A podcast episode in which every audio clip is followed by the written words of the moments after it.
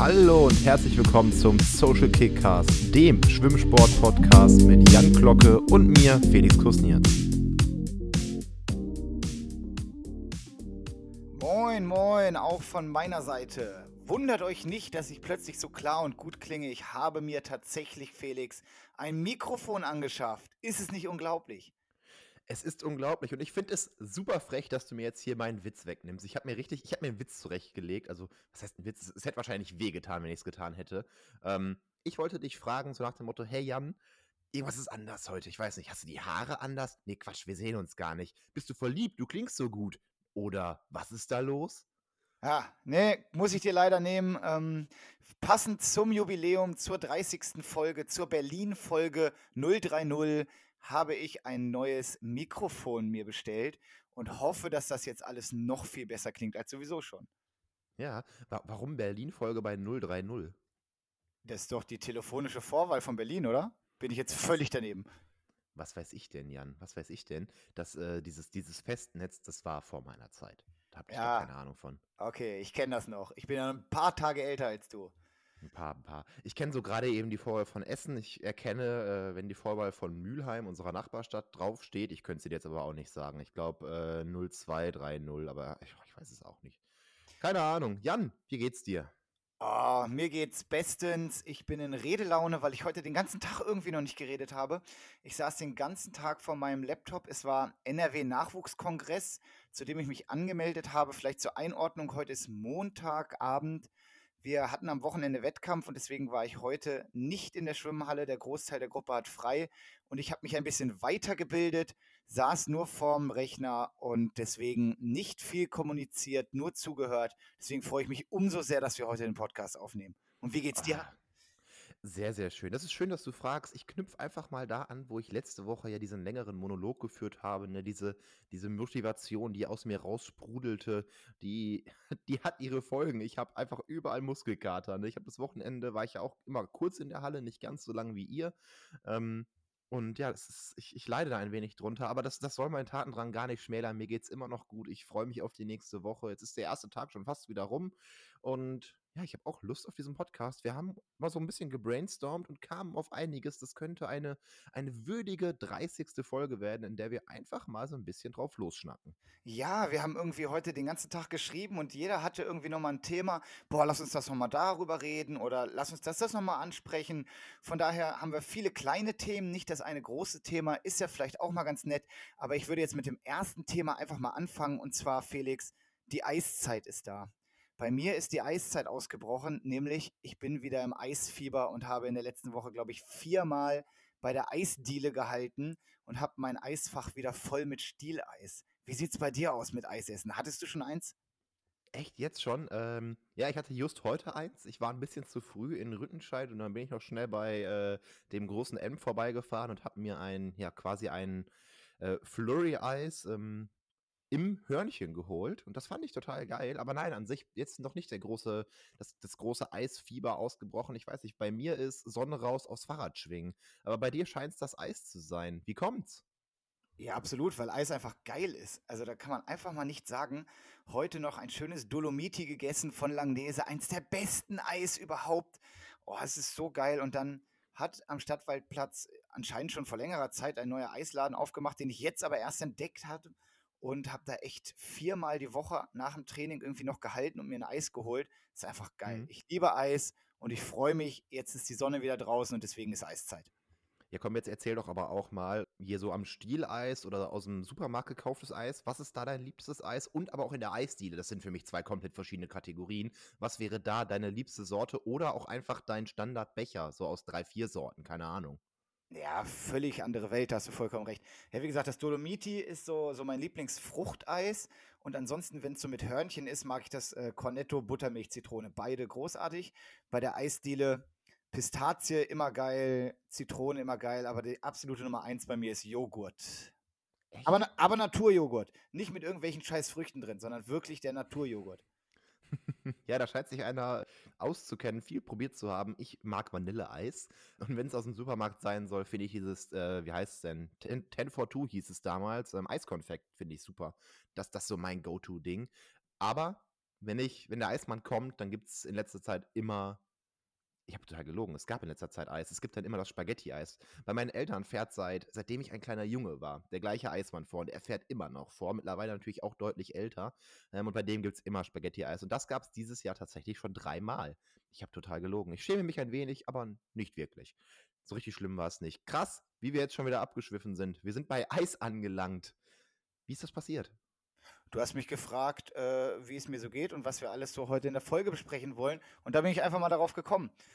Ansonsten hatte ich heute übrigens auch noch den Grill an und habe mir ein paar Würstchen draufgeschmissen. Auch richtig geil. Grilleis, bei mir ist Sommer ausgebrochen, ihr merkt das schon.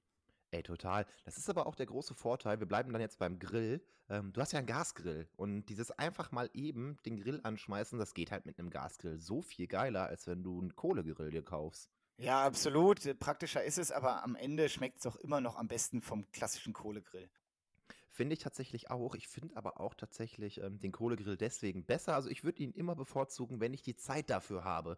Denn dieses gemütliche Ritual und dann stehst du da noch mit einem Kaltgetränk am Grill und am besten mit zwei, drei Freunden um den Grill und ihr steht da einfach, es duftet so, so herrlich einfach, das, das macht mir Freude. Was dann am Ende draufkommt, ist fast egal und wie es schmeckt. Deswegen würde ich den Holzkohlegrill auch bevorzugen. Ja, diese ganze Prozedur ist einfach geil, aber wir haben einen Balkon und halt keine Terrasse oder Garten oder sonst was. Was sollen wir machen? Gasgrill geht in Ordnung, Elektrogrill kommt für mich nicht in Frage. Deswegen der Gasgrill eine gute Alternative, wie ich finde. Auf jeden Fall. Aber lass uns doch jetzt mal endlich, äh, ich mache jetzt hier einen harten Cut und wir kommen mal zurück zu deiner Einleitung. Du hast erzählt, du warst den ganzen Tag irgendwie am Zuhören beim NRW-Nachwuchskongress. Ähm, was ist das? Was machst du da außer Zuhören? Also worum geht es? Was lernst du da? Viel besser gefragt, als was machst du da?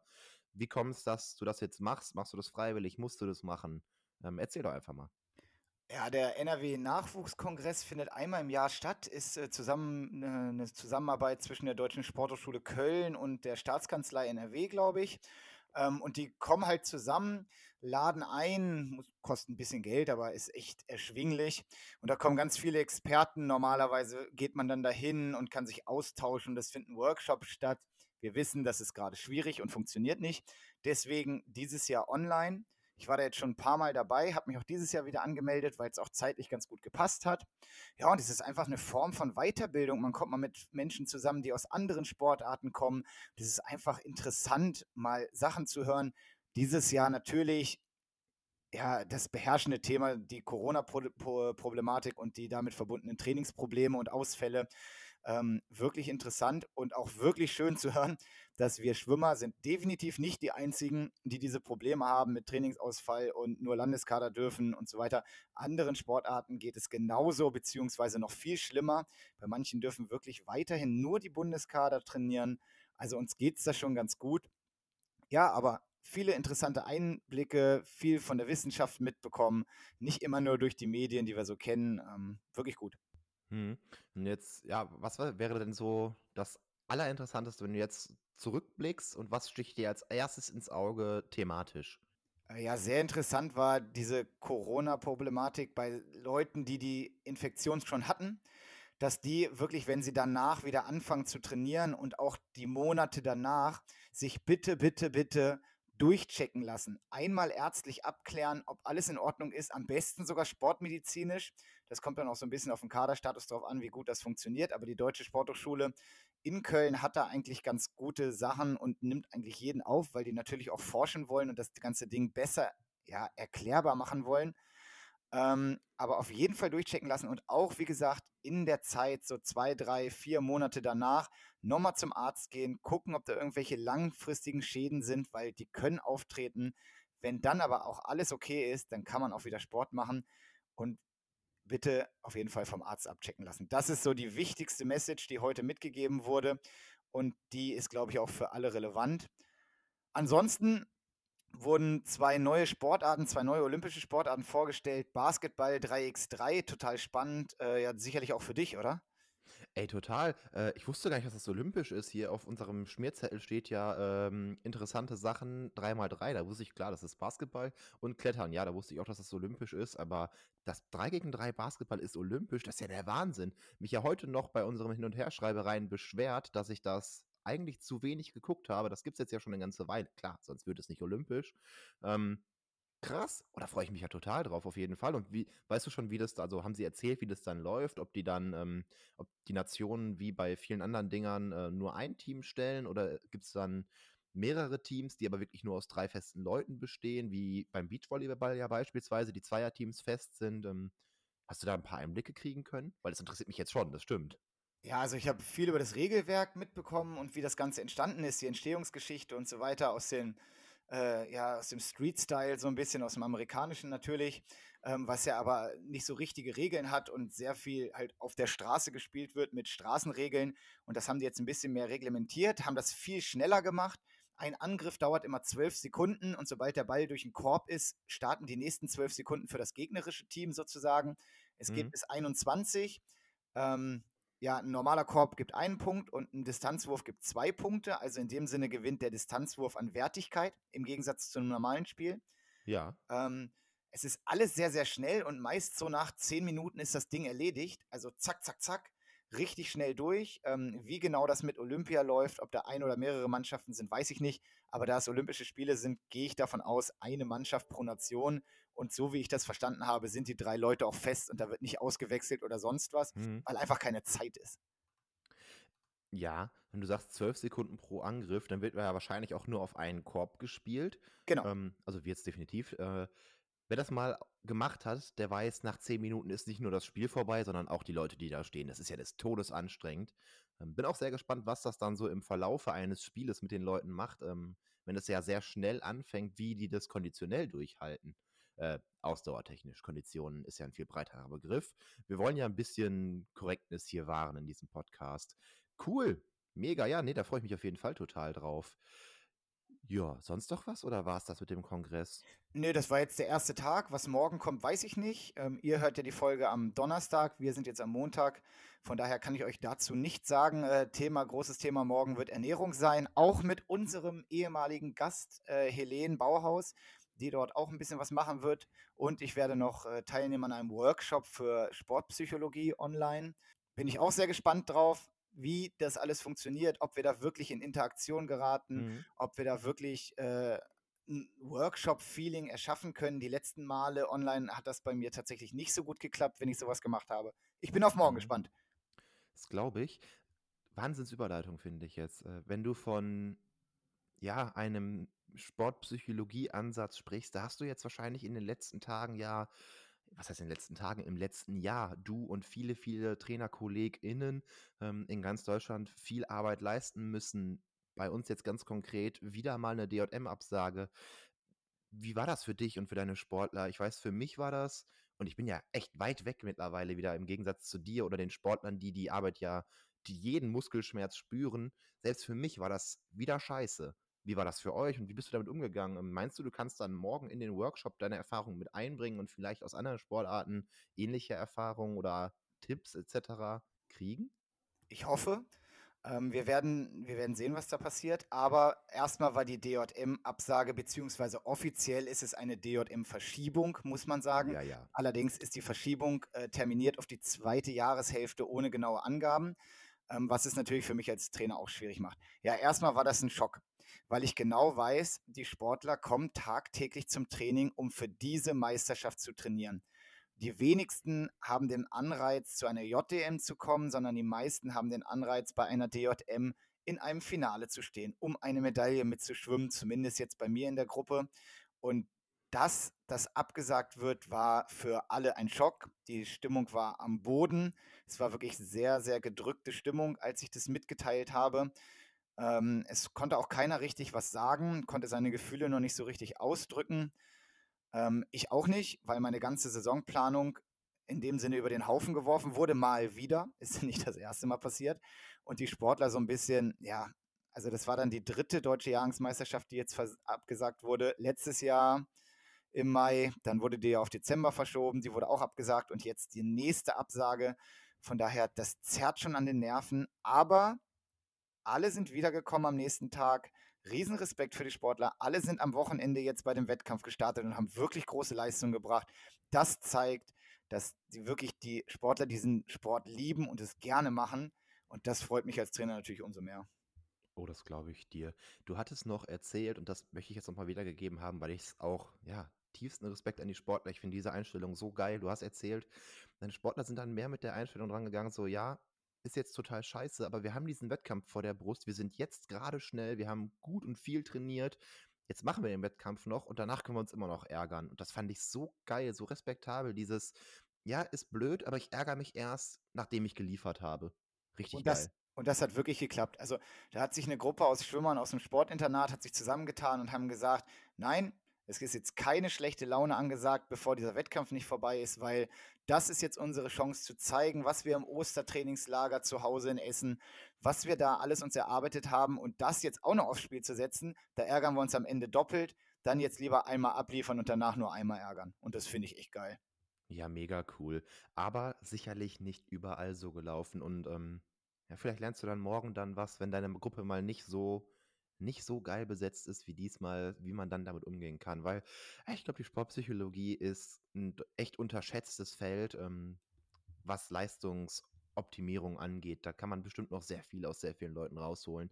Deswegen, ich glaube, du wirst da einen geilen Tag haben. Ich freue mich auch drauf, mit dir drüber zu sprechen, was du gelernt hast. Ja, wenn irgendwas Spannendes bei rumgekommen ist, werde ich das hier natürlich an Ort und Stelle nächste Woche nochmal erzählen.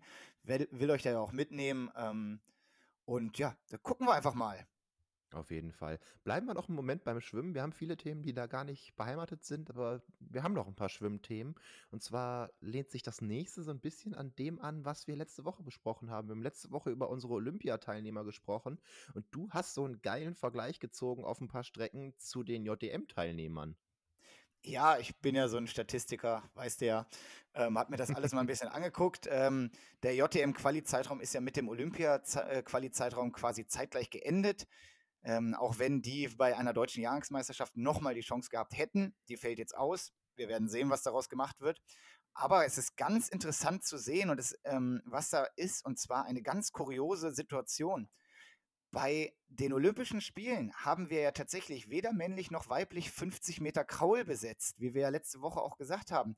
Ja, ja, das war schade. Ja, bei der JTM ist das aber die Strecke, die am meisten besetzt ist, nämlich mit vier Mädels, die die Quali geschafft haben und einem Jungen, also mit fünf. Es gibt keine andere Strecke, die so gut besetzt ist. Ja, Wahnsinn, woran könnte es liegen? Ja, weiß ich, äh, also ich habe eine Idee, aber komme jetzt erstmal noch zu dem anderen Kuriosen, weil die 1500 Meter sind für Olympia voll besetzt mit allen vier Startern. Bei der JDM hat es keiner geschafft, weder männlich noch weiblich. Von daher eine komplett konträre Situation, was schon irgendwie ja verrückt ist. Und dann habe ich mal ein bisschen reingeguckt und man muss sagen, die 50 Kraul sind von den Rudolf-Punkten und von der Anforderung her tatsächlich die leichteste Strecke zu erreichen. Das ist jetzt bei, der, bei den Olympischen Spielen nicht so, da ist es relativ gleich und ausgeglichen. Da gibt es Mhm. jetzt keine Strecke, die irgendwie einfacher oder schwerer ist. Bei der JTM muss man aber sagen, die 50 Kraul sind einfacher und das beweist ja auch, dass das einfach am meisten Leute geschafft haben. Ja, es ist aber auch irgendwie einfach kurios, da hast du recht. Und wenn so viele Leute diese vermeintlich einfache Norm, sie ist ja immer noch nicht leicht, äh, im Vergleich zu, ich weiß nicht, Stadtmeisterschaften äh, oder eine DJM-Norm etc., keine Ahnung. Vielleicht kommt ja davon was durch und beschert uns irgendwann auch wieder eine Olympia-Quali auf diesen Strecken. Lässt ja hoffen zumindest. Ja, lässt hoffen, richtig. Also in den kürzeren Strecken ähm, wirklich ganz, ganz gut. Auf den längeren muss ich sagen, tatsächlich das, was in der offenen Klasse gerade ganz gut funktioniert, da hat der Nachwuchs noch echt Aufholbedarf oder Nachholbedarf, Hm. während es genau bei den kürzeren Strecken, ja, es ist umgekehrt. Aber wir werden sehen, was daraus passiert. Wir werden sehen, wie viele durchkommen. Erstmal ist es ja gut, dass wir viele schnelle junge Leute haben und dann muss man daraus halt was entwickeln. Auf jeden Fall. Bei den Langstrecken auch nicht den Kopf in den Sand stecken. Ausdauer lässt sich ja deutlich länger effektiv trainieren als äh, Kraft, Sprint etc., was da alles dranhängt. Ja, genau. Umso, ja, umso besser ist es doch, dass die Leute jetzt eher in jüngeren Jahren schnell sind, weil wie du vollkommen richtig sagst, Ausdauer kannst du noch ewig trainieren. Nicht umsonst sind die Leute, die bei Ironmans oder Marathonis oder was weiß ich was, ähm, die sind alle irgendwie Mitte 30 oder sowas, die richtig erfolgreich und ganz weit vorne sind, einfach weil die über Jahre ihre Ausdauer immer weiter aufgebaut haben. absolut. Und trotzdem sind das, äh, ja, das sind dann Leute, die es wirklich über Jahre durchgezogen haben. Das tiefsten Respekt dann. Ich weiß nicht, als ich aufgehört habe mit Schwimmen, war ich einfach müde.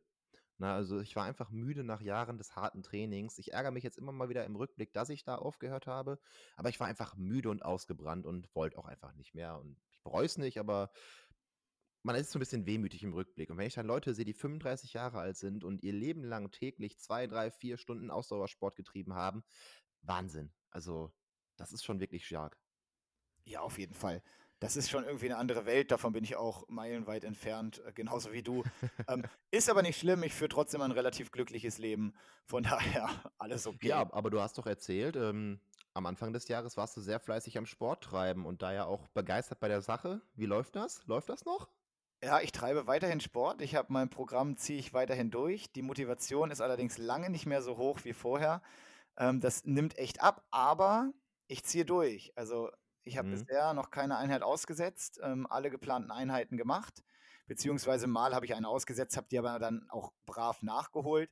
Von daher bin ich, bin ich im Soll, aber nicht mehr so motiviert, da bin ich ganz ehrlich. Ja, ich war ganz raus eine Weile. Ich habe auch, äh, nachdem ich quasi die 90 Kilo, was ja mein Ziel war, die 90 Kilo zu knacken geknackt habe, dann ordentlich zugelegt wieder. Also, ich bin noch weit weg von dem, wo ich letztes Jahr im März war, aber, ah, schade, ich habe nachgelassen. Aber jetzt gerade bin ich wieder voll dabei und probiere mich wieder aus mit Workouts und jetzt gerade ist geil. Ich werde auch wahrscheinlich die Tage wieder längere Radtouren machen und nicht nur so kurze. Aber ich verstehe das. Die Motivation, das war ein Problem. Das das hat nachgelassen. Schade. Ja, genau. Aber es ist ja auch eine schwierige Zeit, ganz ehrlich. Es gibt genug Sachen, die einen irgendwie runterziehen und dann pff, macht man halt Mhm. auch vielleicht Sachen, die einem mehr Spaß machen als ein Workout vorm Fernseher oder sonst was. Ich bin ja auch einfach nicht der Läufer. Da war das Wetter in letzter Zeit nicht so gut. Also da kam schon viel zusammen, aber das sollen keine Ausreden sein. Wie gesagt, ich habe durchgezogen und ich freue mich, wenn es jetzt wieder wärmer wird. Und vielleicht komme ich da mal mit auf eine Radtour, ziehe meine Inliner wieder an oder was weiß ich was. Also da passiert schon wieder draußen irgendwas. Ich hoffe doch. Ich habe auch, als wir so viel gewandert sind, äh, von meinem Bruder, habe ich hier garantiert auch erzählt, so ein Wanderbuch fürs Ruhrgebiet geschenkt bekommen. Da, da sind auch irgendwie knapp 50 Touren drin, die müssen alle mal gemacht werden. Die werde ich nicht mehr alle dieses Jahr schaffen, dafür hätte ich früher anfangen müssen, aber da freue ich mich auch sehr drauf. Lass uns noch mal nicht weiter abschweifen, lass uns noch mal bei den Olympiakandidaten bleiben, denn ähm, eine Sache fand ich tatsächlich kurios und die passt total in den aktuellen Diskurs. Die Olympiakandidaten, also die, die fix qualifiziert sind, die sollen vor der Abreise noch geimpft werden. Und da, da gibt es ja durchaus Bedenken. Ist das ethisch vertretbar? Und wie ist das sportlich? Ähm, wann sollte das angesetzt werden? Was sagst du denn dazu eigentlich? Kontroverse Diskussion, definitiv. Ähm, es gab eine Umfrage unter ganz vielen Athleten, unter ganz vielen Olympiakandidaten, OK, PK-Athleten, äh, wie sie denn dazu stehen, ob sie vorher geimpft werden wollen oder nicht. Und die Athleten haben sich eigentlich ziemlich einheitlich mit einer großen Mehrheit auf jeden Fall Hm. äh, dafür ausgesprochen, dass sie keine Priorisierung haben möchten, weil sie niemandem, der die Impfung wirklich braucht, die Impfung wegnehmen wollen. Das fand ich erstmal sehr groß von den Sportarten oder von den Sportlern, weil das ja nun mal eins ihrer größten Ziele ist, zu Olympia zu fahren und sich dann so hinzustellen, wirklich gut. Meiner Meinung nach können aber Olympische Spiele nur unter so einer Voraussetzung wirklich sicher stattfinden. Und meiner Meinung nach sind die richtigen Hochrisikogruppen langsam aber sicher durchgeimpft. Es gibt in dem Sinne weltweit genug Impfstoff. Und ganz ehrlich, die Leute vertreten am Ende das Land Deutschland bei Olympischen Spielen. Es sind wie viele Athleten aus Deutschland? Keine Ahnung, 300 oder sowas. Gibt Hm. denen doch die Impfung. Ähm, von mir aus ethischer Sicht tatsächlich wenig Bedenken. Und deine zweite Frage, um die noch kurz zu beantworten. Also ja, eine Impfung kann Nebenwirkungen zur Folge haben. Das kann zwei, drei Tage Fieber bedeuten und einen schmerzenden Arm, aber eigentlich mehr nicht. Das ist bei jeder Impfung gleich. Letztes Jahr war Rio, da haben sich alle gegen Gelbfieber geimpft. Also von daher sehe ich da auch keine Bedenken. Mhm. Ich sehe das tatsächlich ein bisschen anders. Äh, ich weiß nicht. Ich heute noch eine ähm, Umfrage mitgemacht von unserem Lokalradiosender Radio Essen, die ich total doof gestellt fand. Sie haben im Prinzip auch gefragt, sollte die Impfpriorität aufgehoben werden und quasi free for all oder sollen wir erst mal gucken, ob wir die Schwächsten schützen? Und die Frage fand ich deswegen so blöd gestellt, weil sich das gegenseitig nicht ausschließt. Wenn genug Impfstoff da wäre, ja, warum nicht free for all? Ist aber nicht, dann natürlich erst mal priorisieren. Ähm, und klar, stimme ich dir zu, das ist eine kleine Menge, diese 300 Sportler und das ist auch das größte sportliche Ereignis und für das Land riesig, aber in der deutschen Bevölkerung ist Sport nicht mehr so wichtig angesehen, ähm, was ein großer Minuspunkt wäre, zu sagen: „Okay, Sport ist eh nicht so angesehen und jetzt stellen die sich noch vor, die sind ja schlimmer als die Fußballer, was keiner sein kann, ähm, aber von der Idee her, weil dann würde als nächstes Fußball geimpft und dann als nächstes das und dann als nächstes das. Also du machst eine Ausnahme und auf eine Ausnahme folgt halt oft eine Ausnahme und ja, es sind nur 300, es ist verschwindend gering, aber es wird ein riesiges mediales Echo hinter sich ziehen und ich bin mir nicht sicher, ob das ein gutes Licht auf den Sport wirft. Ähm, und die andere Sache ist natürlich klar, wenn wirklich genug Impfstoff da wäre, dann von mir aus Free for All, keine Frage. Ich würde mir auch wünschen, dass alle möglichst zügig geimpft sind. Ähm, und ich stimme dir auch zu, sicherer als mit Impfung geht's nicht. Aber die ISL und viele andere Sportereignisse haben gezeigt, in einer absoluten Bubble könnte das funktionieren. Das ist natürlich bei einem Riesenevent wie Olympia viel, viel, viel schwieriger durchzuführen, aber nicht unmöglich. Ne? Also es wäre durchaus möglich, die Leute da so zu separieren, so zu testen und dann ja nach und nach einzuschließen im Prinzip dass die Leute in einer Art Bubble im olympischen Dorf an den Sportstätten leben können. Und dann müssten in dem Zweifel aber halt auch die einheimischen Zuschauer wegbleiben. Ja, das ist sowieso für mich eine Grundvoraussetzung. Also ich glaube, Olympische Spiele mit Zuschauern können nicht stattfinden, nicht so, wie es zurzeit aussieht. Und ich halte auch eine Blase für sehr, sehr schwierig, weil es sind ja nicht nur die Sportler, es sind ja auch die Kampfrichter und die Offiziellen und der ganze Veranstalter, die Volunteers und was nicht alles dabei. Das wäre schon eine sehr, sehr große Blase von, was weiß ich, 100.000 Personen, die du da irgendwie das will ich sehen, das könnte wirklich schwierig werden. Das ist ja noch mal ein Vielfaches mehr als die ISL oder die NBA oder wo es überall gemacht wurde.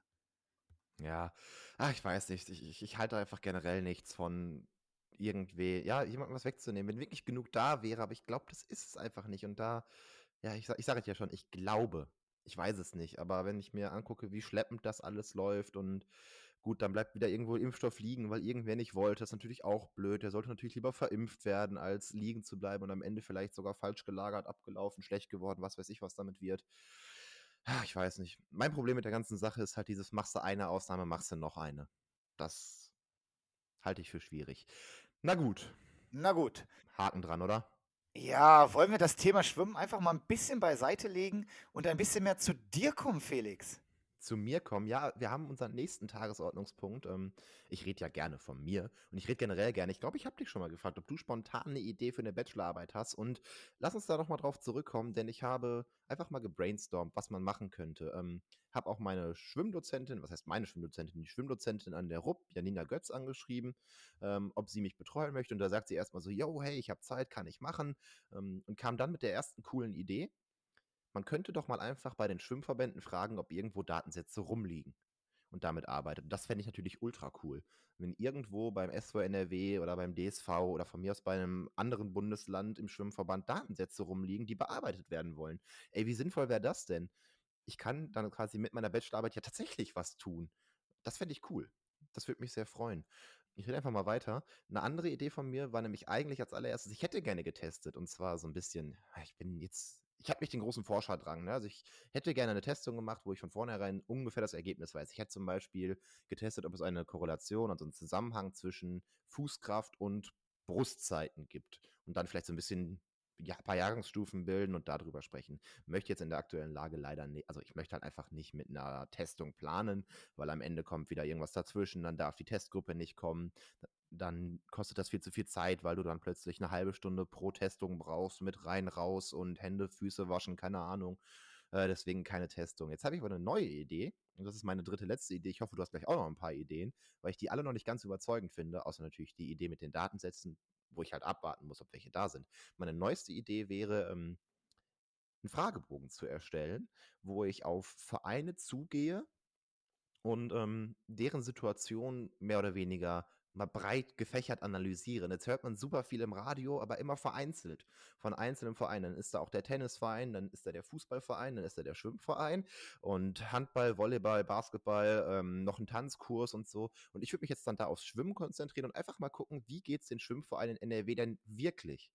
und da mal gucken, dass ich einen Riesenhaufen Zahlen sammle. Da werden ja die Vorstände hoffentlich ähm, überwiegend eine Ahnung haben oder zumindest in der großgenügenden Menge, wie es ihnen geht und dann da irgendwie in Richtung eines Fragebogens denken, der es mir erlaubt, herauszufinden, wie geht es den Vereinen denn wirklich mit Corona im Breitensport, im Leistungssport, in der Schwimmausbildung ähm, und all das. Was hältst du davon? Ist alles noch gesponnen? Also, ja, also ich äh, fange jetzt mal hinten an.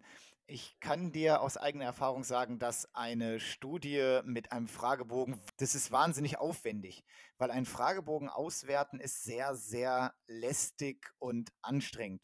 Aber das Thema ist natürlich super interessant und wäre etwas, was mich grundsätzlich auch interessieren würde. Ähm, zum Zweiten, also wir gehen jetzt von hinten nach vorne, ähm, zum Zweiten, ja, es ist schwierig, gerade eine Interventionsstudie zu machen. Also wirklich irgendwo hingehen, zwei Gruppen bilden oder einfach einen Zusammenhang erstellen, ist gerade wahrscheinlich schwierig und du willst ja dann auch irgendwie anfangen und nicht noch ewig warten. Ähm, von daher weiß ich nicht, finde ich ja eigentlich auch immer am spannendsten. Und zum Ersten, das ist natürlich was, wo du Arbeit abnehmen würdest und in dem Sinne auch was bewirken würdest. Es gibt ganz sicher, wenn wir jetzt mal den SV NRW nehmen oder jeglichen anderen Landesverband, dann gibt es ganz sicher LVT-Ergebnisse, die gerne nochmal mit äh, richtigen Leistungen und Entwicklungen in den nächsten Jahren und so weiter zusammenhängen. Das wurde, glaube ich, schon mal angegangen, aber wurde nie veröffentlicht, vielleicht auch nie zu Ende gebracht, keine Ahnung. Von daher auch sehr, sehr spannend, ähm, ja, was das so in Nachwuchs bedeutet, was so an Landergebnissen zum Beispiel mit Wasserergebnissen gleichzusetzen und die, die im LVT sind, wie haben die sich später entwickelt oder was weiß ich. Sowas könnte ich mir auch gut vorstellen. Also drei ganz gute Ideen. Uh, da machst du mir richtig Hoffnung. Ich hatte nämlich tatsächlich keine konkrete Idee, was an Datensätzen so da sein kann, gerade bei Landesverbänden. Ich meine, klar, der DSV hat sein IAT. Ähm, da glaube ich aber nicht, dass da Datensätze rumliegen, an die ich drankomme. Also aus dem Hochleistungssport. Aber klar, der SV NRW macht seinen Landesvielseitigkeitstest bei der Jugend und gut möglich, dass da was ist. Da machst du mir Hoffnung.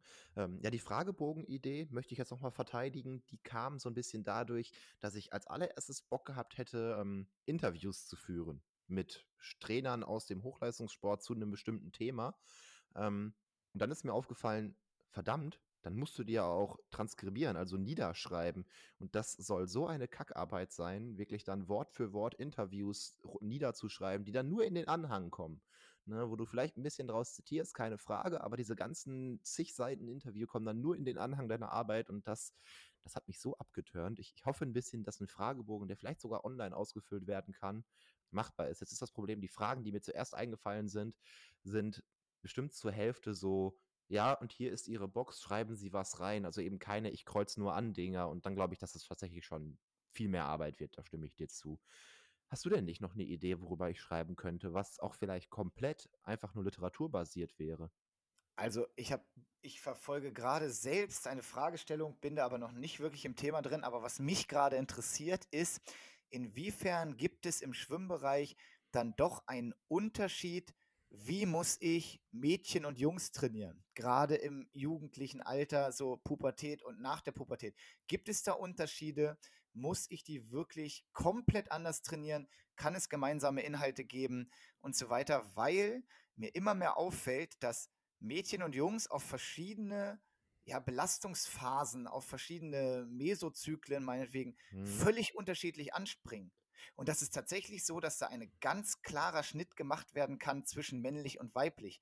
Und da habe ich bisher, wie gesagt, ich fange gerade erst an, mich einzulesen, aber es ist eine Problematik, die mich sehr interessiert. Oh, das glaube ich. Ich glaube, das, das ganze Ding zu lösen, also diese Fragestellung zu lösen, das äh, ist wahrscheinlich Thema für eine Doktorarbeit.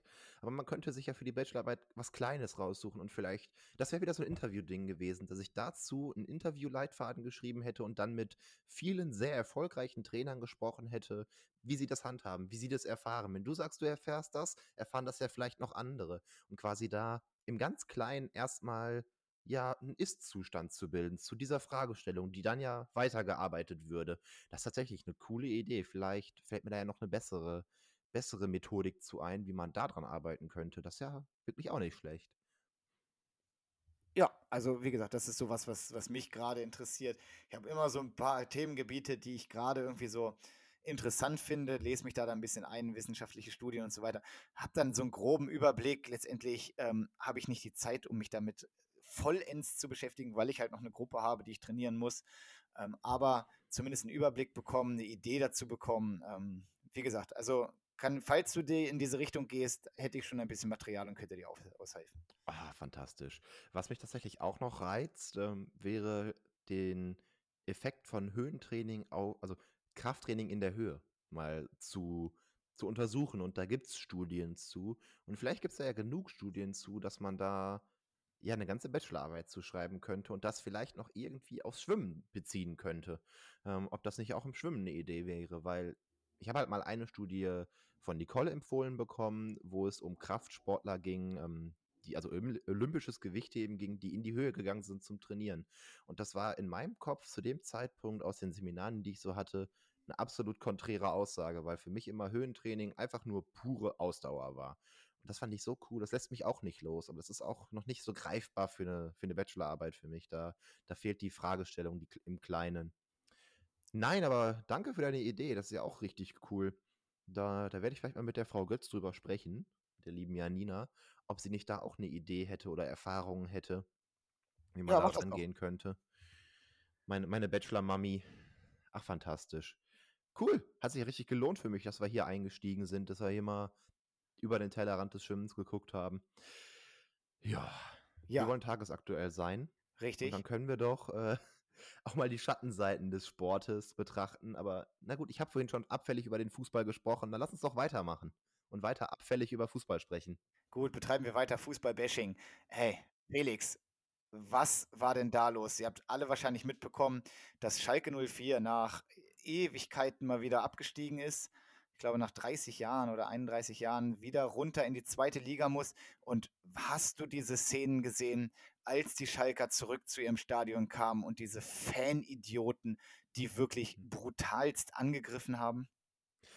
Absolut äh, kriminell. Absolut kriminell. Also ich, ich weiß auch nicht, das hat dann, ich weiß es nicht, es kommt nicht von mir, es hat irgendwer auf Facebook geschrieben. Und was, was musst du für ein Mensch sein, um nachts um halb zwei ähm, vor dem Stadion deines Fußballvereins auf die Spieler zu warten, um Jagd auf die zu machen? Also ja, ich kann es mir nicht vorstellen, was du für ein Mensch sein musst, um sowas zu tun, aber es ist ja absurd. Ja, und man muss sagen, also ich liebe den Fußball auch. Ich äh, habe auch meine Mannschaft, die Hannover 96, steht gerade auch nicht so gut da. Ähm, ich verfolge das viel. Ich bin da mit Leidenschaft dabei. Ich ärgere mich, wenn jemand verliert. Aber ich mag an sich das Spiel. Es ist ein Spiel. Es ist Sport. Und so einen Hass zu entwickeln, nur weil eine, eine Sportmannschaft sportlich nicht so erfolgreich ist gerade. Ja, desaströs könnte man auch sagen bei Schalke, aber trotzdem so eine Wut zu entwickeln und so ein Hass, das hat für mich in der Welt des Sports nicht zu suchen und spiegelt auch keinerlei in keinerlei Weise die Werte des Sports in irgendeiner Art und Weise wider. Nein, überhaupt nicht. Und so oft ich sage, zum Sport gehören Emotionen wie Freude und auch Trauer, sage ich, ja, stehe ich auch voll hinter. Aber nachts um halb eins war das Spiel lange vorbei. Ähm, da, da ist ja jede Rationalität abhanden gekommen. Also klar, im, im Zuge des Effekts, ich weiß nicht, guckst du dir ein Basketballspiel an, prügeln sie sich auch mal auf dem Feld, weil irgendwas passiert ist. Du bist bis oben hin voll mit Laktat, dann wirst du umgerannt. Natürlich wirst du dann sauer und dann passieren auch mal Dinge, die auch da nicht feierlich sind, keine Frage. Aber ich finde es durchaus entschuldbarer, ähm, als wirklich erstmal selber nicht den Sport getrieben zu haben, also selber nicht verantwortlich zu sein, sondern nur Fan zu sein und dann auch noch dieses stundenlange Warten. Da, da, da steckt ja von vorne bis hinten einfach nur die Absicht hinter, jemanden zu ja, verletzen. Ja. Das war Kalkül. Ja, gut ausgedrückt. Auf, also Wahnsinn. Da, da, da haben die Schalke-Fans sich nicht von ihrer besten Seite gezeigt. Nein, und leider passiert das ja immer wieder. Und auch wenn Derbys anstehen, und ich kenne das als Hannover-Fan nun sehr gut mit äh, Hannover und Braunschweig, die sich da wirklich, das ist wirklich Krieg. Also da geht es wirklich um Körperverletzung und um unschöne Dinge, wo ich so denke, ey, das hat mit dem Spiel Fußball einfach nichts mehr Hut und gehört da nicht hin. Das gehört in gar keine Situation des gesellschaftlichen und sozialen Lebens. Ähm, ich verstehe solche Leute nicht und möchte mich jetzt hiermit davon auch ganz weit distanzieren. Ja, Martin Hinteregger, von der äh, Innenverteidiger von Eintracht Frankfurt, hat äh, allerdings Kämpfe zwischen, ich weiß gar nicht, Eintracht-Fans und irgendwem anders durchaus noch verteidigt. So nach dem Motto, wenn sich da zwei Gruppen treffen wollen und sich gegenseitig auf die Schnauze hauen wollen, dann sollen sie das doch machen. Und so ein bisschen stehe ich das tatsächlich hinter. Solange halt keine Dritten in Mitleidenschaft gezogen werden, solange dabei keine Bushaltestellen zusammengetreten werden, wenn sie sich auf einem Parkplatz treffen und diese zwei Gruppen im Einverständnis aufeinander losgehen, ähm, sollen sie machen, von mir aus, dann ist mir das auch in dem Fall egal, dass sie ins Krankenhaus kommen und wir alle in die gleiche Krankenkasse einzahlen. Ja, ist blöd, keine Frage, unnötig. Ähm, vielleicht stand jetzt mit vollen Intensivstationen doch nicht vertretbar, aber an sich ist es wie im Boxsport, wenn sich zwei auf die Schnauze hauen wollen, sollen sie machen, ähm, aber im Einverständnis und eben nicht wie auf Schalke auf Leute losgehen, die da gar keine Lust drauf haben. Ja, genau.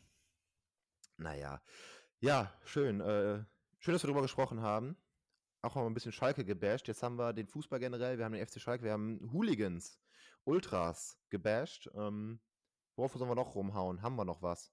Ja, du hattest ja ein, ein Thema angesprochen, was ich nicht zuordnen kann, ähm, was, was für mich auch ähm, ein, ein Bashing eines wirklich leckeren Gerichts ist. Du hast gesprochen von oder du hast angegeben, dass du über Chili Sin Carne, also das Chili ohne Fleisch sprechen möchtest. Und jetzt bin ich sehr gespannt, was du mir darüber erzählen möchtest. ja, dann hauen wir jetzt noch ein bisschen auf den Vegetariern rum. Ähm, warum auch nicht? Nein, Spaß. Äh, ich weiß nicht, ich hatte äh, in dem Moment, wo wir rumgeschrieben haben, so ein bisschen, ich hatte halt mein Mittagessen vor mir und es war halt Chili Sin Carne mit Reis. Äh, wir haben halt ein Chili gemacht und haben uns gedacht, so ja, muss da Hackfleisch rein? Ja. Nö, eigentlich nicht. Was wäre die Alternative? Rote Linsen. Am Ende kam ein Chili raus mit der gleichen Konsistenz. Es war ein bisschen zu mild, aber da kann das Fleisch nichts für. Wir haben einfach zu wenig Chili reingemacht. Und es war super lecker. Klar, mit Hack ist was anderes, aber so richtig brauchen tut es auch nicht. Es ist irgendwie auch nur so ein Konsistenzmittel in dem Chili. Da gibt es andere Gerichte, wo ich sage, ja, das funktioniert eigentlich nur mit Hack. Ähm, wobei mir da spontan nichts einfällt. Sag mal ein Gericht, das nur mit Hack funktioniert und jetzt sag nicht Chili. Die Frikadelle. Ja, wow, okay. Äh, hast du mich erwischt. Die Frikadelle, die funktioniert mit Hack deutlich besser als ohne. Da, da, hast, du wohl, da hast du wohl recht. Tja, siehst Nein, ich wollte einfach nur über mein vegetarisches Chili erzählen. Rezept übrigens, wen es interessiert, auch einfach simpel. Äh, du schwitzt halt ein bisschen Zwiebel mit Knoblauch an. Ähm, ich glaube, wir haben dann auch schon ein bisschen Chili mit dazu gemacht. Dann haben wir es mit Gemüsebrühe abgelöscht. Dann kamen äh, die roten, ja, die roten Linsen haben wir mit angeschwitzt, genau. Ähm, ja, dann, dann kam eigentlich die Gemüsebrühe dazu, abgeschwitzt, ein bisschen köcheln lassen, Kartoffel war mit drin, so, das alles ein bisschen köcheln lassen, am Ende Bohnen, Mais dazu, umrühren, durchziehen lassen, nächstes Mal deutlich mehr Chili nehmen und das war fantastisch. Am ersten Tag, wir haben genug gemacht für zwei Tage, am ersten Tag gab es übrigens mit Pommes und Käse, wir haben Chili Cheese Fries gemacht und es war fantastisch. Ja, klingt gut. Für mich gehört in das Chili trotzdem das Hackfleisch, da werde ich mich nicht ändern und da werde ich mich auch nicht umstimmen lassen. Aber auch ich habe schon Chili, äh, Chili Sin Carne gegessen und das war sehr lecker. Also es geht tatsächlich. Öffne dich für die Umwelt. Ich wollte auch noch über das Brot, äh, äh, ja, über das Brotbacken reden. Ich, haben ja dieses Brotbackbuch gekauft und wir probieren immer weiter und es ist fantastisch. Aber das lasse ich jetzt mal als Cliffhanger hier stehen, falls es überhaupt irgendwie interessiert. Ich könnte mir vorstellen, dass das ein Thema ist, das gar nicht so beliebt ist. Äh, aber ich lasse es mal als Cliffhanger hier stehen. Ich werde irgendwann noch über Brotbacken reden. Wir werden immer besser. Ja, wir haben ja schon die große Brotbackfolge angekündigt. Irgendwann wird sie kommen. Sie wird euch überraschen. Ansonsten sind wir jetzt quasi schon am Ende. Ich habe am Ende noch ein bisschen Werbung. Und zwar hat unsere gute Podcast-Freundin Jenny Ihr erinnert euch vielleicht an unsere Freitaucherin, die mit uns eine wunderschöne Folge gemacht hat und dann ja auch ein bisschen Werbung für uns gemacht hat, wir für sie. Ich bin ja im engen Austausch mit ihr. Die hat heute auf ihrem Instagram-Kanal ein wirklich faszinierendes und ja unglaubliches Video ähm, davon gepostet, wie sie in Hemmoor in einem Tauchgebiet bei 4 Grad Wassertemperatur einen ganzen Tauchgang gefilmt hat. Das Ganze ist in Echtzeit. Dann seht ihr nämlich mal, wie lange die wirklich unter Wasser ist. Sind klasse Bilder geworden. Wirklich schön. Guckt es euch an. Kann ich nur empfehlen. Apropos Jenny, ich habe das Video auch gesehen. Ich fand es auch ultra cool. Ähm, wer nach unserer Jenny-Folge, also eigentlich eurer Jenny-Folge, ich bin ja früh rausgeflogen, wer da sich überlegt hat, hey, möchte ich freitauchen? Das klingt ganz cool. Guckt das Video und ihr werdet es definitiv mal ausprobieren, denn es ist wirklich beeindruckend. Und apropos Jenny-Folge, da hattest du das Ende auch so früh angekündigt und wir haben noch lange gemacht. Jan, ich wollte dir doch noch erzählen, was ich mit meinen Haaren angestellt habe. Ich habe es gesehen. Ich habe es gemacht. Ich habe es durchgezogen. Äh, ich habe ja lange erzählt, ich gehe nicht zum Friseur. Ich finde das so blöd. Warum werden die jetzt nur aufgemacht, weil sie so laut geschrien haben? Ähm, und huiuiui, ja, steinigt mich die, die denen das wichtig ist, äh, perfekte Haare zu haben. Ich habe jetzt auch perfekte Haare, denn sie sind runter auf, ich glaube, 0,5 Zentimeter, also 5 Millimeter. Es war für mich denkbar einfach. Meine Freundin hat dann noch eine ganze Weile nachgeschnitten, dass es auch überall, mäßig, überall gleichmäßig aussieht. Ich bin zufrieden damit. Es, äh, es ist luftig am Kopf, es ist kalt am Kopf. Ich hatte sehr lange Haare vorher, aber irgendwie finde ich es geil. So so 'ne oh, meine Eltern wir haben das bei meinen Eltern gemacht, weil die den Langhaarschneider haben, wie man sich Eltern dann so vorstellt. „Mein Junge wird entstellt. Oh nein, wie sieht das denn aus? Ein Krimineller, ab hinter die Gitter mit dir.“ Es war so schön, es war so witzig. Es, äh, ja, es war ein extremer Wandel. Ja, das war's. Ich habe es ja auch schon gesehen und es hatte den ähnlichen Effekt wie Paul Zellmann, als er seinen Bart abrasiert hat, nämlich ihr seht einfach 10 Jahre jünger aus. Oh, das freut mich aber zu hören. Das diese Frisur hat mir jetzt so viel Komplimente eingebracht. Ich habe heute auch im Schwimmbad, ähm, Unibad, mache ich ja Aufsicht, bestimmt 4, 5 Komplimente dafür gekriegt. Ein paar Leute, die gesagt haben, so: „Boah, mich nerven meine langen Haare auch, ich mache das auch, das sieht ja gar nicht so blöd aus.“ Ah, gut, dass ich das noch mal erzählt habe. Gut, dass ich noch mal dieses Kompliment von dir abgreifen durfte. Ich finde, ich sehe auch schmaler im Gesicht aus übrigens. Ja, finde ich auch. Muss ich dir auch recht geben. Schön. Ah, ich glaube ich glaube, ich gehe jetzt äh, ich mache beende jetzt die Folge, gehe irgendwo hin und freue mich tierisch. Ich gehe ich gehe in die Küche und tanze. Ja, tu das. Zum Abschluss noch, ich weiß, es ist gerade eine schwierige Zeit für alle Athleten, für alle Trainer, die Absage der DJM, die ganze Corona-Kacke. Das macht, es zieht einen runter. Ich habe in meiner äh, Spotify, ja, in meinem Rabbit Hole quasi, wenn man dann mal sich Lieder immer weiter durchspielen lässt und so, auf ein, bin ich auf ein wunderbares Lied gestoßen und zwar den No Drama Song von Joris. Hört ihn euch an, macht gute Laune, ist ein Sommerhit und relativiert doch alles so ein bisschen. Also in dem Sinne, no drama, bleibt dabei, seid glückliche Menschen und bleibt gesund. Von mir war es das für heute. Das letzte Wort übergebe ich Felix und dann hören wir uns nächste Woche wieder. Ciao. Ich halte es kurz. Abonniert uns, sagt weiter, dass es uns gibt. Hört weiter rein. Bis nächste Woche. Macht's gut. Auf Wiederhören.